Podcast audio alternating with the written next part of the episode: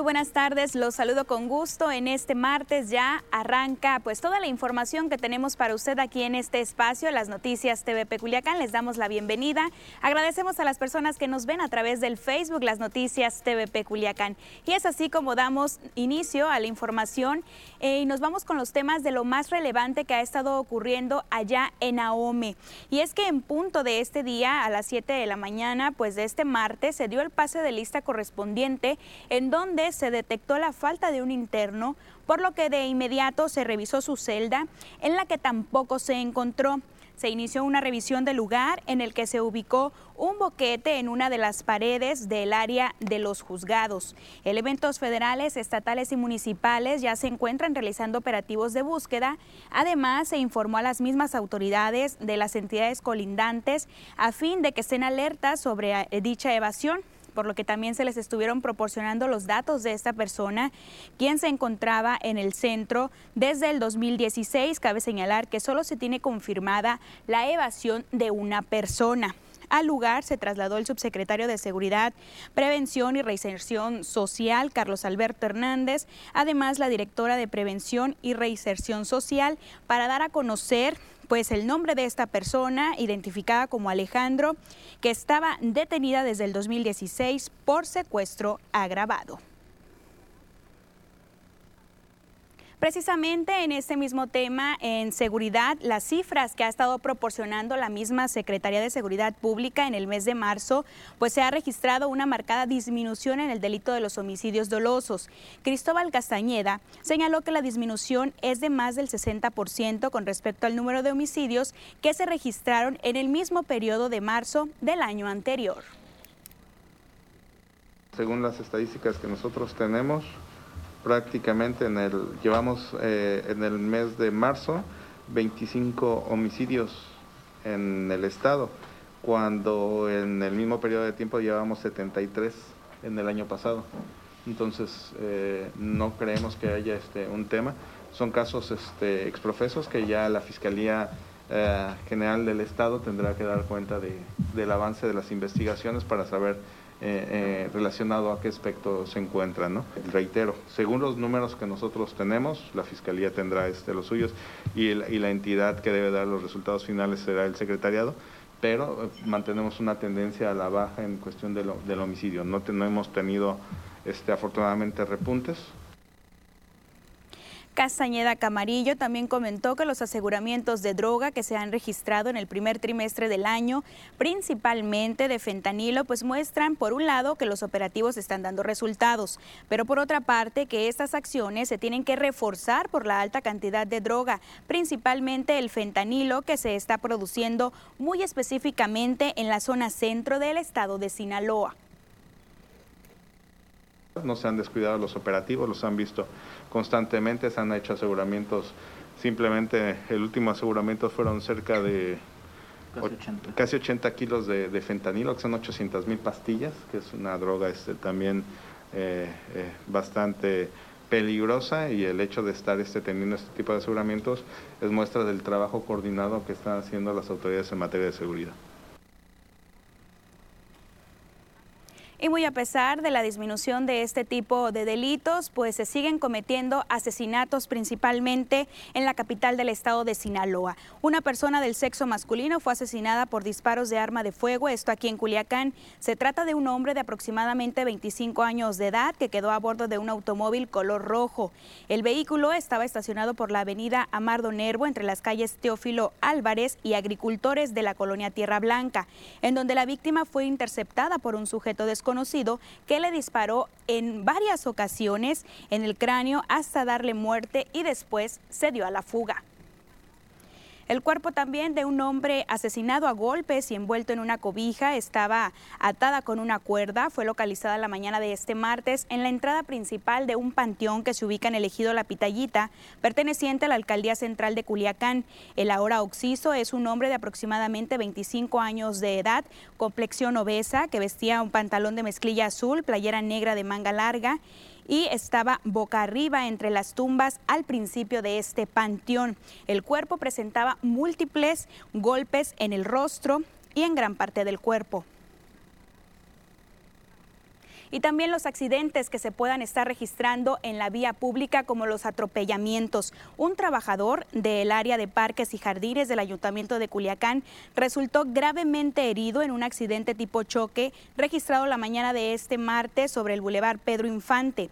El joven se encuentra se encontraba realizando labores de recolección de basura sobre el camellón cuando fue embestido por el conductor de un vehículo compacto que se impactó contra el camión recolector de la basura, arrancando de tajo la pierna de este joven de, nombre José, de 42 años de edad, quien tras ser apoyado por algunas de las personas y recibir los primeros auxilios en el lugar del accidente, pues fue trasladado para poder recibir la atención médica al Hospital del Seguro Social, en donde se encuentra en estado delicado de salud.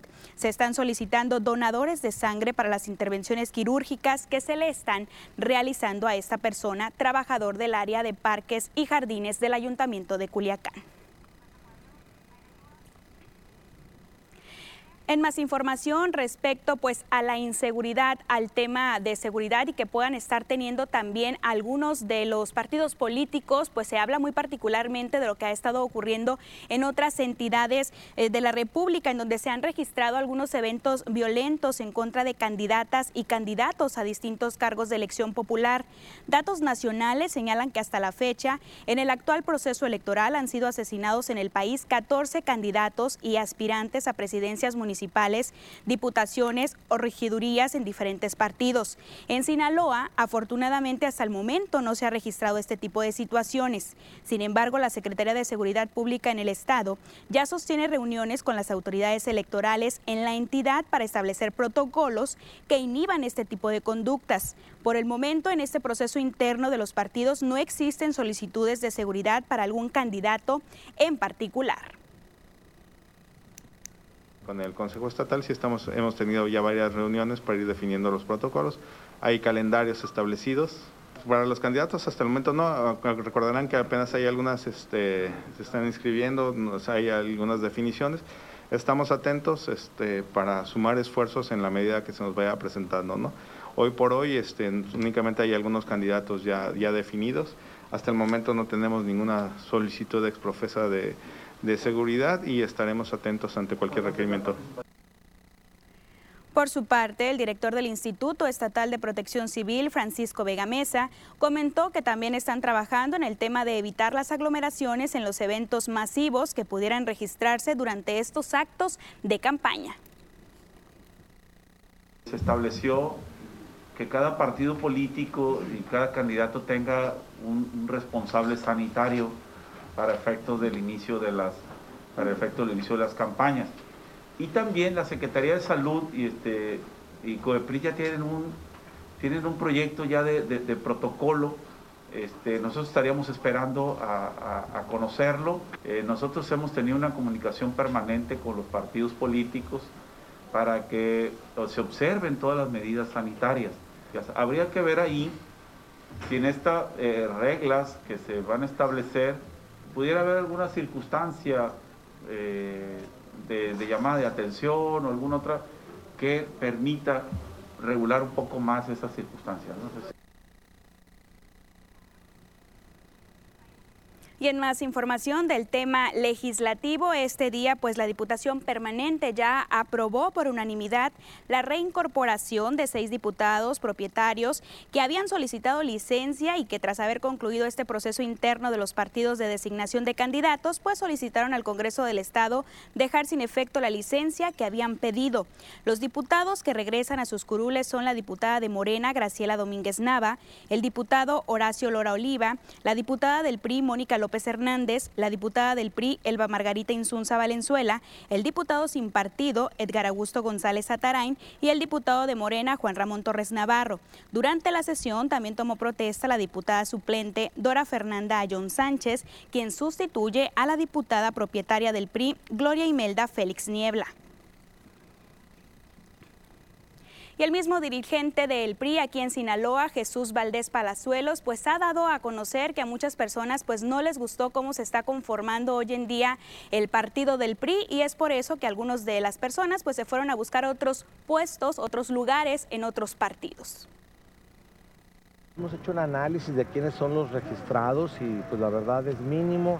Eh, respetamos mucho a la gente que, pues, que realmente está tomando esa decisión porque a final de cuentas pues también nuestro partido ha sido eh, el padre de todos los partidos. Del PRI salieron hacia el PRD, del PRI salieron hacia las diferentes fuerzas políticas en México y yo creo que hoy en, en día también nuestro partido entendió que no solamente con los que ya estábamos en el partido podíamos construir el triunfo, por eso decidimos dejar intereses particulares y partidarios para poder construir esta coalición donde integramos a muchos ciudadanos y desgraciadamente pues algunos que aspiraban dentro de nuestro partido pues se fueron hacia esas opciones porque vieron que integramos ciudadanos diferentes que tenían pues también muchas ganas de participar y bueno, en la democracia sí es. Y precisamente en el tema de la política hay algunos precandidatos que están pidiendo que no se realicen mítines, esto pues por los contagios COVID-19 y en ese sentido hacen el llamado para que esté alerta el Instituto Electoral del Estado de Sinaloa. El precandidato de Movimiento Ciudadano a la gubernatura de Sinaloa, Sergio Torres, dijo que aunque el llamado del Instituto Estatal Electoral de no hacer reuniones multitudinarias o mítines para evitar contagios de COVID es para todos los partidos políticos. Esto sirve para subrayar a algunos que ya dieron muestras en su primer anuncio como candidatos. Porque ellos que no tienen contacto con la gente, que andan en las frivolidades, que andan en la fiesta, que andan de compras, quieran sustituir esa falta, esa falta de contacto con eventos masivos. En su conferencia semanal, Sergio Torres también habló de las obras que construye el gobierno del Estado y dijo que él, como gobernador, no hará negocios personales. Yo no vendo ni hojas blancas. Yo no soy de los que llegan a un cargo y ponen empresas o arman constructoras o meten a la familia a construir. Yo no. A mí me gusta que, que el empresario crezca y me gusta ser facilitador para que se genere empleo y obviamente vamos a trabajar mucho para que haya más obra pública en beneficio de la gente de Sinaloa. Con imágenes y edición de Cristian Barcelo para las noticias TVP, Concepción Soto. Este martes también se llevó a cabo un evento en el PRI, en el PRI Sinaloa, junto con la misma Fundación Colosio, quienes organizaron este martes una guardia de honor en el busto de Luis Donaldo Colosio, ubicado sobre el Malecón Nuevo, para recordar el 27 aniversario luctuoso de quien fuera candidato presidencial y asesinado en Tijuana en el año de 1994. Al hacer uso de la voz, Faustino Hernández, quien es candidato a la alcaldía de Culiacán por la coalición PRI, PAN, PRD, va por Sinaloa, hizo alusión al discurso de Colosio sobre transformar al país y lo comparó con el actual gobierno. Y como si estuviéramos viendo hoy, en este año 2021, lo que ocurre en nuestro país, nuestro entonces candidato agregó, reformar el poder significa fortalecer y respetar las atribuciones del Congreso Federal significa ser el sistema de impartición de justicia, una instancia independiente de la máxima respetabilidad y certidumbres entre las instituciones de la República. En este evento estuvieron presentes miembros de la Fundación Colosio, del PRI municipal y estatal, también legisladores locales e invitados especiales. Y con esta información nos vamos a nuestra primera pausa. Al regresar, más información para usted aquí en las noticias TVP Culiacán.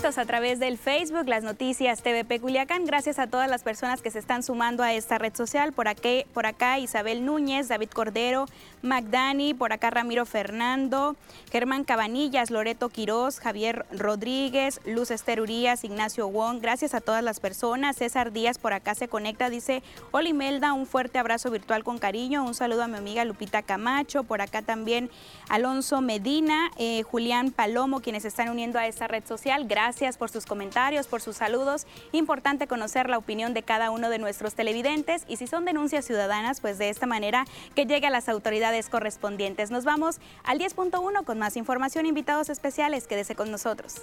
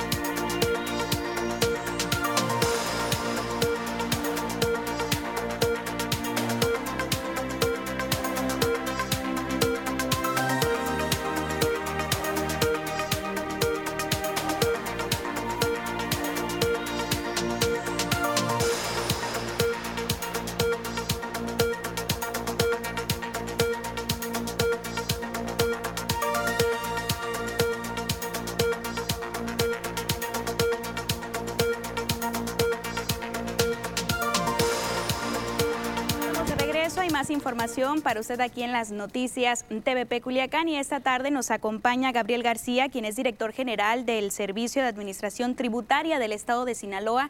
Agradecemos que esté con nosotros y que por supuesto pues venga a hablar temas importantes como son los impuestos eh, de vehículos, estas ofertas que han estado teniendo ustedes y cómo les ha ido en relación a promociones que estuvieron aplicando durante el año pasado para finalizar.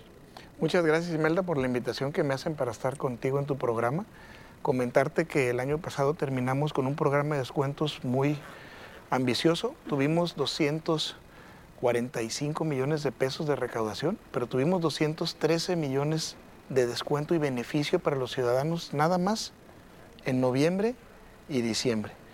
Este año empezamos con febrero y marzo con un nuevo programa de apoyo a deudores que tenemos una recaudación ya de 96 millones de pesos y más de 100 mil sinaloenses han sido beneficiados. Entonces, la política de gobierno del Estado y del gobernador es apoyar de manera que puedan verse beneficiados con estos apoyos y descuentos a todos los contribuyentes. Que de una u otra manera esta es una oportunidad para las familias sinaloenses, están a favor de apoyar a la economía familiar con este tipo de descuentos y todavía continúan.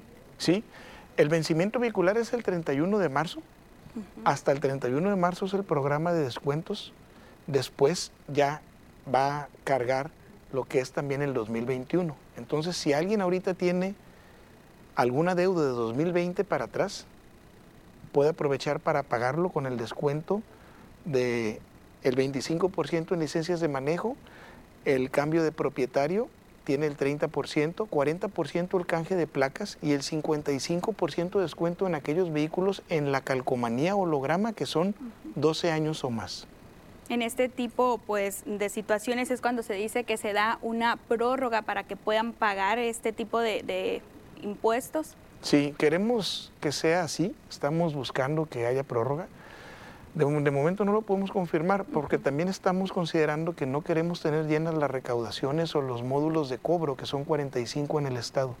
Tenemos las recomendaciones de la Secretaría de Salud que tenemos que apegarnos y no podemos tener aglomeraciones de personas. Por eso nosotros estamos buscando que así sea. Por lo pronto tenemos el vencimiento el 31 de marzo ya y lo que queremos es que la gente aproveche. También decirles que pueden hacerlo en nuestro portal en ciudadano.sinaloa.gov.mx. ¿Hay alguna ventaja de hacerlo eh, de manera virtual, eh, además de la ventaja pues, de no hacer las filas y de no exponer a las personas ante pues, los contagios que pueda haber? ¿Hay alguna promoción para las personas que usan Ciudadano Digital? Sí, un 10% adicional en los pagos que se hagan en nuestro portal, como comentas, y además la ventaja que no tienen que ir a recaudación de rentas. Ellos pueden emitir directamente su recibo preelaborado, ir a cualquier tienda de autoservicio o institución bancaria a hacer el pago, o bien directamente hacerlo en, en, en, en el portal y luego posteriormente pasar a la recaudación de rentas si ya fueran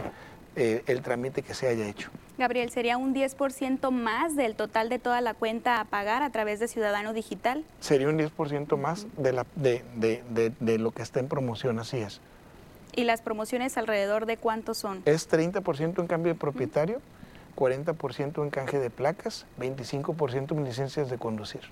Y de estos trámites, ¿cuál es el que más está solicitando la ciudadanía? Ahorita es el, el, la calcomanía, que es el holograma, porque está venciendo y es donde más se acumula. Todos los vehículos pagan calcomanía holograma y no todos pagan tenencia, porque tenencia se eliminó a partir del 2018, 2017 fue el último año, entonces aplica los últimos cinco años, por eso es que ya casi ningún vehículo paga cinco años atrás, la, la, la tenencia más sí paga en el holograma.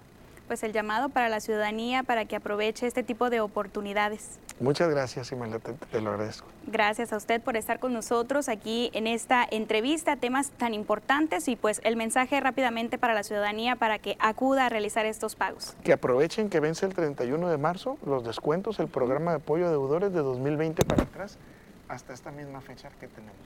Perfecto, gracias por estar con nosotros en este espacio de las noticias. Aquí tiene las puertas abiertas el día que usted guste regresar para platicar de estos temas. Gracias, muy amable. Nos vamos a una pausa, regresamos con más información.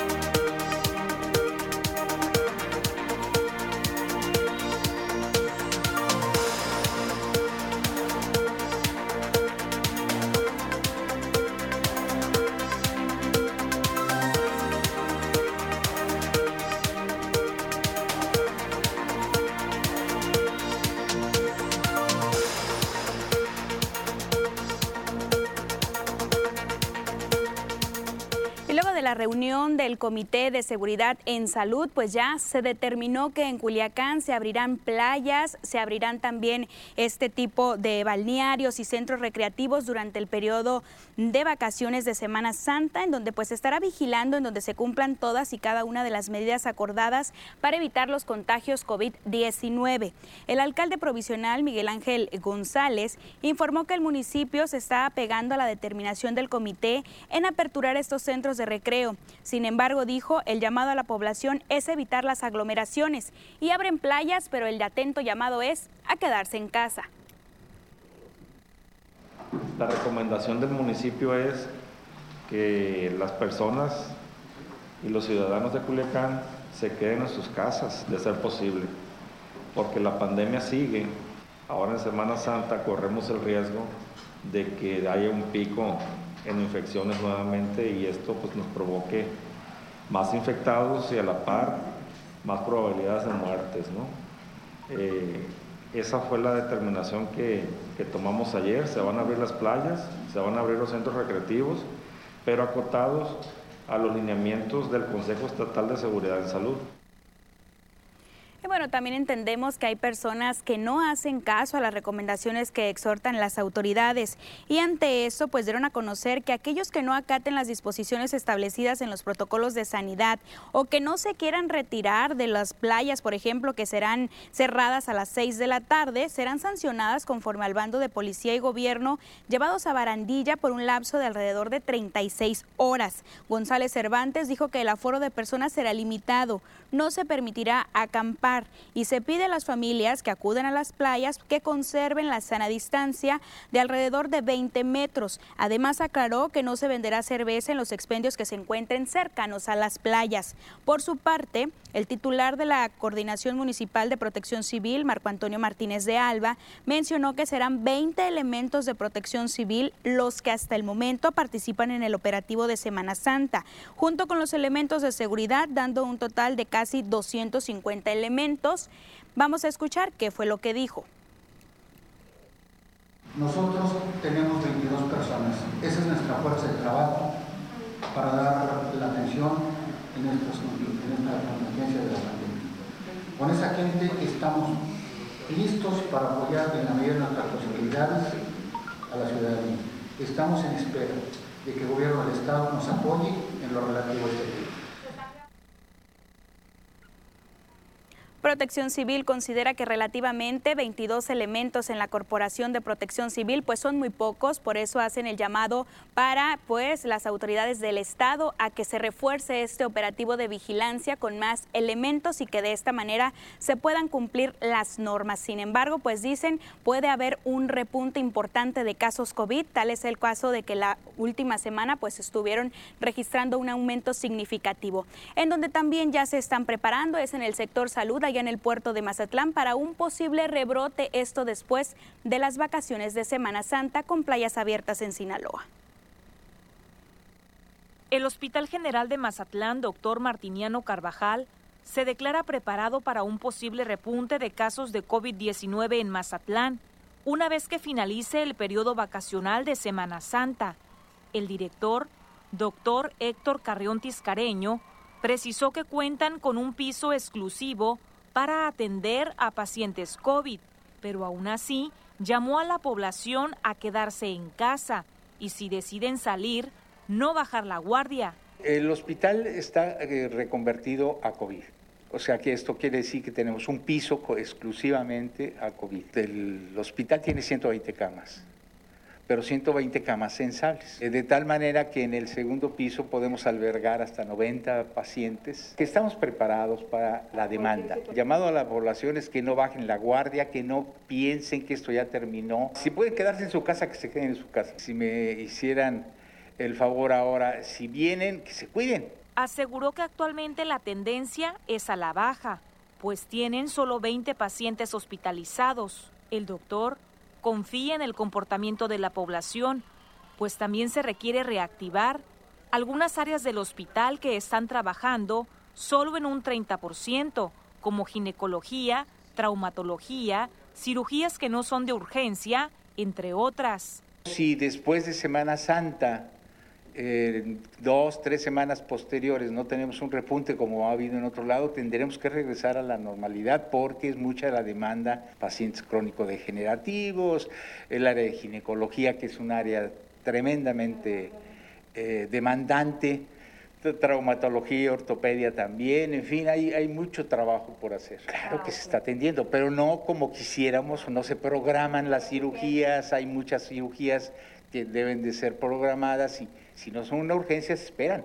El galeno reiteró la importancia de seguir implementando los protocolos sanitarios. Recordó el lavado frecuente de manos, sana distancia, uso correcto de cubrebocas y gel antibacterial.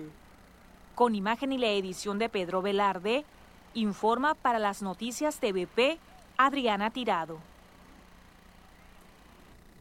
Y precisamente seguimos en esta insistencia de seguir cuidándonos y atendiendo cada uno de los protocolos de seguridad y de salud para evitar los contagios COVID-19. Ya tenemos listo también el panorama, la actualización de casos COVID-19 en México y en Sinaloa. Esta información que dan a conocer las autoridades y en las últimas 24 horas pues ya se tiene este registro de casos confirmados, 2.197.160 personas. Lamentablemente han fallecido la cantidad de 198.239 y de los casos confirmados, los que se mantienen activos, es la cantidad de 31.839 personas. Afortunadamente tenemos más de un millón de personas que se han recuperado a el COVID-19. Esta información también la tenemos en lo que está ocurriendo en nuestro estado, el estado de Sinaloa, donde también se han registrado bastante casos eh, de COVID-19. Los confirmados 35.651, los casos sospechosos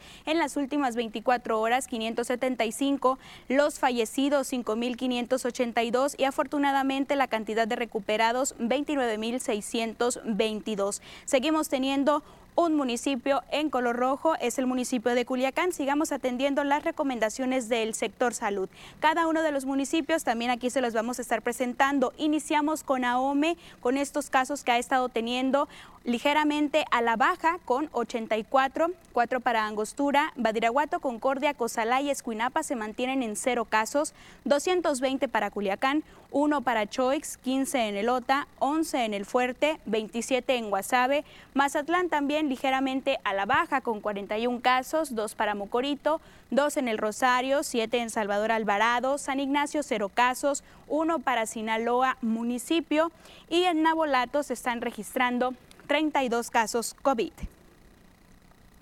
En el tema de las vacunas a nivel nacional, ¿qué es lo que ha estado ocurriendo? Hay muchas dudas, hay incertidumbre respecto a este mismo tema. Pues en México ya se ha estado arrancando este lunes con la distribución de las primeras 940.222 vacunas de un total de 35 millones adquiridas por la farmacéutica china CanSino que se envasan en una planta allá en la ciudad de Querétaro. Con este primer lote de Cancino, México suma más de 9 millones de diversos fármacos recibidos, 3.089 millones de la estadounidense Pfizer, 870 mil de la AstraZeneca, 3 millones de la China Sinovac y 400 mil de la rusa Sputnik. México fue uno de los primeros países en iniciar esta vacunación de COVID-19 el pasado 24 de diciembre pero ante el rezago de las entregas, hasta ahora pues solo se han estado administrando 5.6 millones de dosis para la población. México es el tercer país con más muertes por COVID-19, con más de 198 mil decesos y casi 2.2 millones de casos confirmados, por lo que el gobierno pues ha estado apostando al acceso temprano para adquirir la vacuna y estar controlando el tema de la pandemia.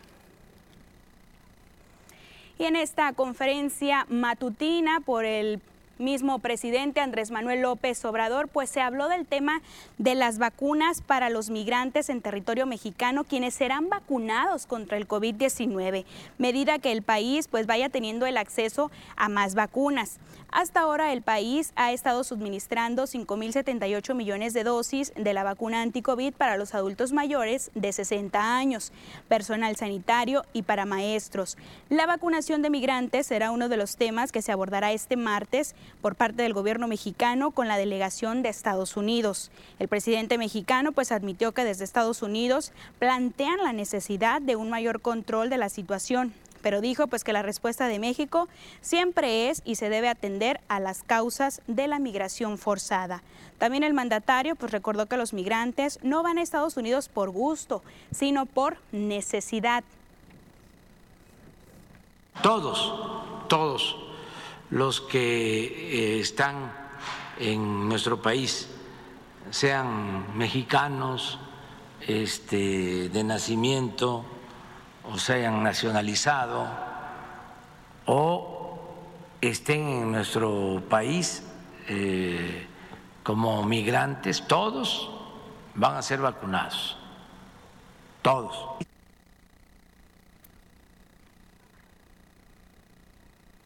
Y vamos a cambiar de información. En lo local, por parte del Zoológico de Culiacán, pues se han estado rescatando diferentes animales en lo que va de esta pandemia, pero también han sido rescatados de circos en su tiempo cuando los animales tenían, cuando los circos tenían animales. Dos tigres y dos leones buscan un nuevo hogar al estar ya totalmente rehabilitados luego de haber sido de los primeros animales de circo que fueron rescatados por la unidad de rescate animal aquí en Sinaloa. Ernesto Zazueta Zazueta, quien es presidente de Ascar, informó que los cuatro felinos forman parte de un grupo de 60 que se encuentran bajo los cuidados temporal en predios o instalaciones que manejan vida silvestre en forma confinada y fuera pues de su hábitat natural, por lo que hoy se busca darles mayor espacio en algún zoológico. Recordó que cuando entró en vigor la Ley General de Vida Silvestre en el 2015 se prohibía el uso de los animales de los circos no se previó el destino que tendrían todas estas especies, por lo que muchas de ellas, en su gran mayoría, prefirieron o fueron abandonadas en los caminos. Y vamos con otro tema también importante que es la creación de puentes bimodales. Es una de las principales estrategias para generar una movilidad segura y sustentable, así lo señaló el director del Instituto Municipal de Planeación Urbana aquí en Culiacán, Alberto Medrano. Reconoció que aún falta mucho por hacer en el tema de la de los buenos manejos para trabajar por ello para los peatones en donde puedan transitar en un lugar adecuado y muestra de ello es el retiro de los puentes antipeatonales en Culiacán. Esto lo dio a conocer durante el séptimo Congreso Peatonal encaminado a la ciudad que se realiza del 23 al 27 de marzo de forma virtual y con algunas actividades presenciales como son recorridos por espacios públicos e identificar las necesidades para tener las condiciones óptimas de traslado para los peatones. Al momento nosotros hemos eh, logrado establecer puentes bimodales, entonces que nos permiten eh, situar a las personas y a los ciclistas como la parte activa ¿no? de esta conectividad. Eh, al final de cuenta existen grandes arterias en la ciudad que tienen que tener eh, situaciones que nos permitan enlazar los puntos de origen-destino con eficacia, pero obviamente buscando que se posicione la temática de las personas sobre todo, ¿no? Vamos a ir con información de la Universidad Autónoma de Sinaloa, en donde se llevó a cabo la reunión de apertura de auditoría, mantenimiento y ampliación de alcance al sistema de gestión de la Universidad Autónoma de Sinaloa. Del 22 al 29 de marzo se realiza la auditoría vía remota que busca determinar la capacidad del sistema de gestión y el nivel de efectividad para cumplir con los objetivos fijados, así como también detectar las áreas de oportunidad. Omar Beltrán Zazueta, responsable de la Dirección del Sistema de Gestión de Calidad, señaló que las auditorías externas evaluará 12 procesos para primer mantenimiento de certificación, 35 para restauración de certificación y dos con fines de certificación en 60 unidades organizacionales de la Universidad Autónoma de Sinaloa. Es con el propósito de dar cumplimiento a los mecanismos de evaluación, de seguimiento y certificación de los procesos administrativos y de gestión, a fin de garantizar la calidad y la satisfacción de los diferentes usuarios y partes interesadas pertinentes, para corroborar que la búsqueda continua de la calidad en la gestión de nuestra alma mater es trabajar por un futuro mejor de la educación, aún en el contexto actual que impera. Que siempre la Universidad Autónoma de Sinaloa pues busca nuevas oportunidades para los estudiantes, al igual que para los docentes. Nos vamos a una pausa, regresamos con más información. Síganos a través del Facebook Las Noticias TVP Culiacán.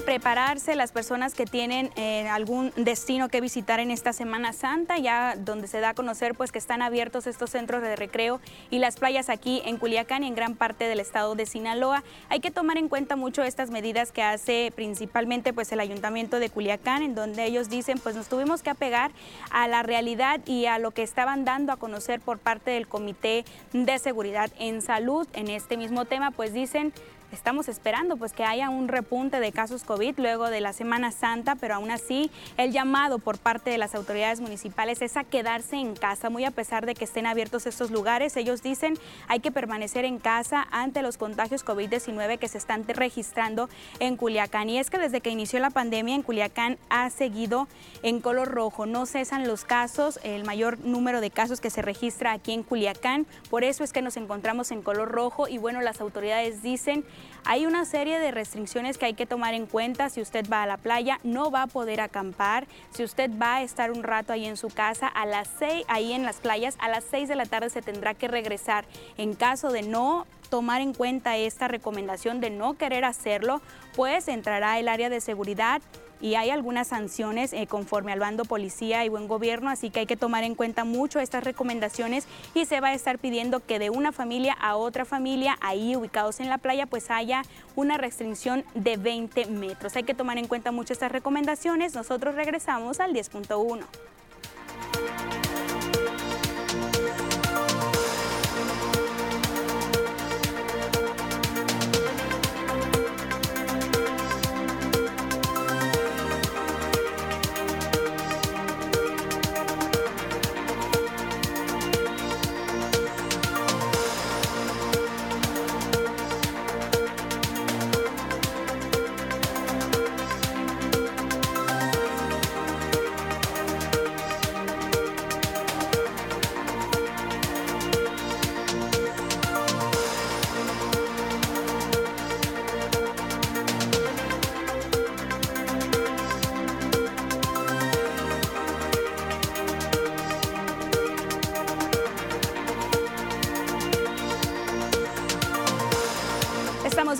las noticias TVP Culiacán y es momento de la información deportiva, ya listos y preparados en el terreno de juego. Con toda la información que nos tienes, Avisaida Expuro, muy buenas tardes. Vamos contigo con todos los detalles del mundo deportivo. Adelante. ¿Qué tal? Bienvenidos. Esto es lo mejor de la información deportiva. Vamos a los detalles al momento. Arrancamos con tema de la selección mexicana de fútbol que ya se encuentra en Cardiff trabajando allá en Gales, ya que el próximo fin de semana va a enfrentar a la selección local dentro de la fecha FIFA que va a tener el equipo que dirige Gerardo el Tata Martino y que va a sostener dos partidos amistosos, este ante Gales y la siguiente semana ante Costa Rica. El equipo mexicano se prepara para eventos de talla internacional como la Copa Oro y también las eliminatorias rumbo a la Copa del Mundo de Qatar. ¿Será el año de la máquina celeste del Cruz Azul? ¿Será campeón en este torneo? Vamos a ver el siguiente reporte. A soñar azul es que el maleficio del verbo cruz azulear que los ha acompañado durante 23 años en que han andado sin levantar un título de liga, ahora sí parece tener fin. Porque si de coincidencia se trata, nada más ver que aquella máquina histórica que consiguió 10 triunfos al hilo en la lejana campaña 71-72 culminó aquella hazaña levantando el campeonato. Pero no es todo, aquel título se lo ganaron en la final nada menos que al América. Así que sí, el escenario parece puesto para repetir aquella historia. Cruz Azul lleva 10 triunfos consecutivos y va que vuela como favorito para llegar a la final ante un América que le pisa los talones y contra el que la máquina ya se relame una suculenta venganza. Ahora tocamos el tema de las Chivas Rayadas del Guadalajara, que la ha pasado mal y en serio en este torneo Guardianes 2021. El equipo que dirige Víctor Manuel Bucetich aparece en el lugar número 16 de la clasificación, con dos ganados, seis empates y tres derrotas. Reconoce Jesús Molina que han quedado a deber y sale en defensa del director técnico Víctor Manuel Bucetich, de quien dijo no se pueden llevar al entrenador entre las patas, ya que es un hombre muy exitoso. Escuchamos lo que dice Molina. Sabemos que, estamos en deuda con nosotros mismos, con nuestras familias, con la afición, eh, pero bueno, hay que levantar la cara, quedan seis partidos todavía para que finalice el torneo y depende de nosotros el poder meternos en, la zona de calificación. Yo creo que se han acabado las palabras, yo creo que la afición está cansada, nosotros mismos nos cansamos de también venir y, y estar dando las mismas respuestas Vámonos al tema de la Liga de Expansión. Los Dorados de Sinaloa siguen trabajando y entrenando fuerte de cara al compromiso que van a sostener el día de mañana dentro de la jornada número 12 de la Liga de Expansión cuando reciban a los Potros de Hierro del Atlante. El equipo que dirige Rafael El Chiquis García la ha sufrido y en serio. Al momento se encuentra fuera de zona de clasificación, por lo cual es muy importante el juego de mañana. Cerramos con temas del béisbol de las grandes ligas, la pretemporada Mexicanos en Acción. Héctor Velázquez subió a la lomita por parte de los Astros de Houston el día de ayer, con quienes lanzó por espacio de una entrada y un tercio, en los cuales no permitió imparable, no le hicieron carreras y ponchó a un rival. Héctor Velázquez pretende quedarse en el primer equipo de los Astros. Lo más importante que tenemos en la información deportiva.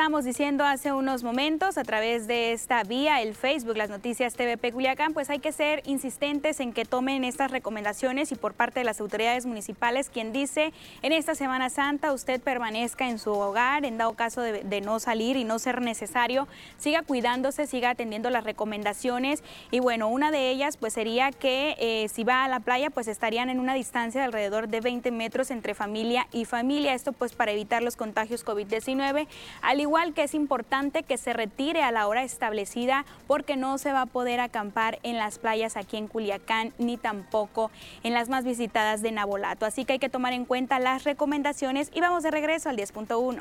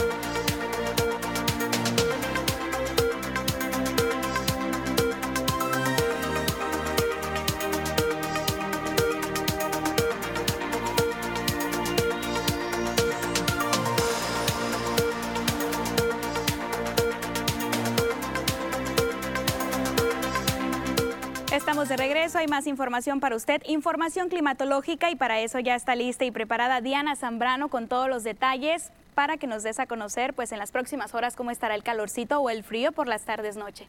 Hola, ¿qué tal? Claro que sí, Mel. Estamos listos con el reporte meteorológico para conocer las temperaturas actuales y también qué nos esperan los próximos días, ¿no? Comenzamos con el mapa nacional para conocer las temperaturas actuales en algunos puntos importantes del país, comenzando por la frontera en Tijuana, actualmente con un cielo parcialmente despejado y 17 grados.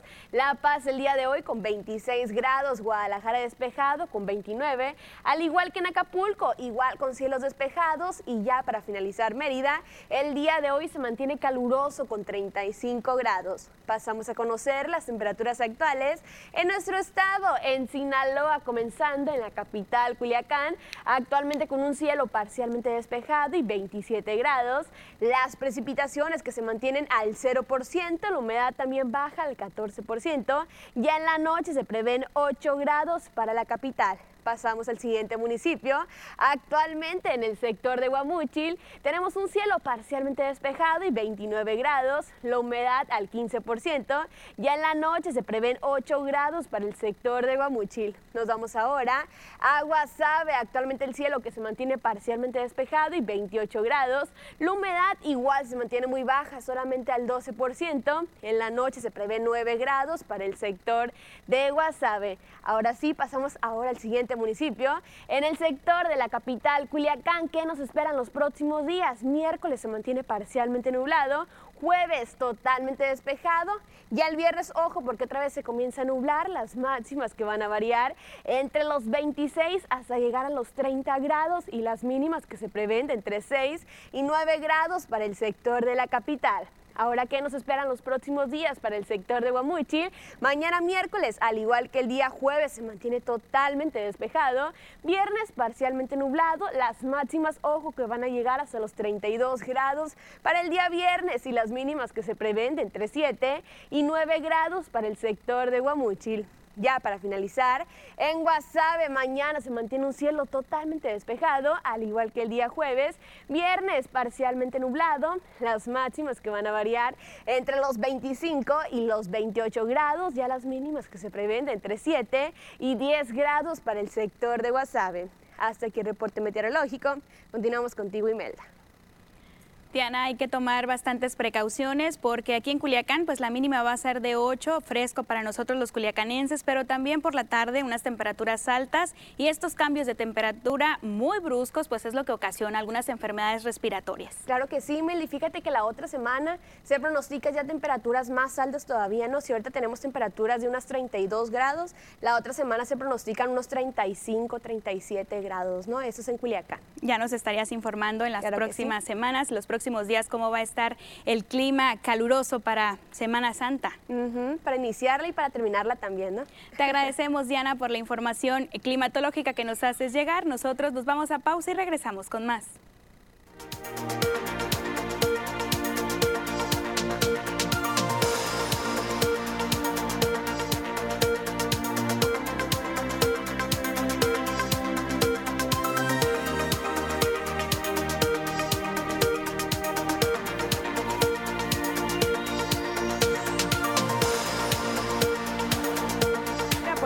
Medina Cristina dice Imelda, saludos a todo el equipo de TVP. Arnulfo Torres, hola Imelda, gusto en saludarte.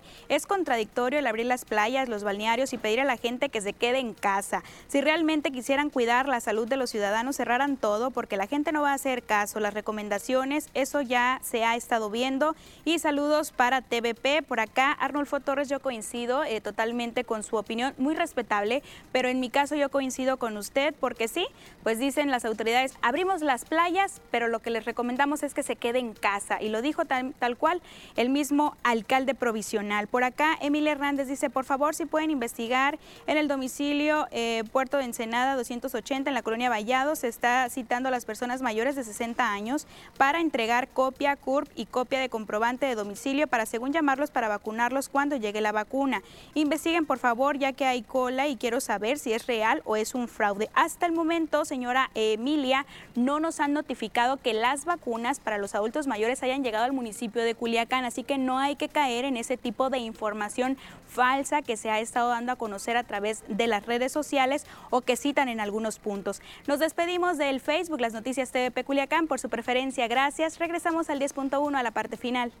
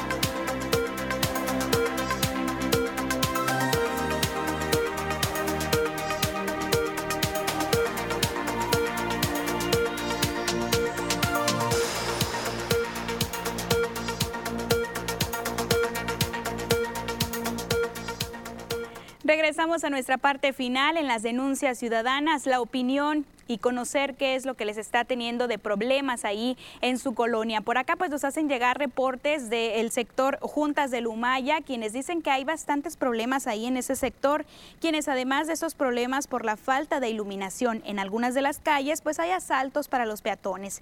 Tienen contaminación, malos olores del arroyo que pasa por un lado del asentamiento. La zona del arroyo, por donde además pasan las vías del tren, es un área muy transitada es paso de personas que van al Boulevard José Limón a tomar el camino. El puente peatonal pues también debe atravesar, aunque, aunque no cuenta muy bien con esta infraestructura, pues también hay algunos problemas ahí donde fueron destruidos este tipo de lugares. Las lámparas no funcionan porque hay focos que también fueron destruidos. Eh, también por otra parte, eh, justo abajo del puente está el arroyo de desagüe pluvial y reportan los vecinos que ahí, ahí también se están virtiendo aguas residuales que emanan fuertes y desagradables olores, sobre todo cuando las temperaturas pues empiezan a subir.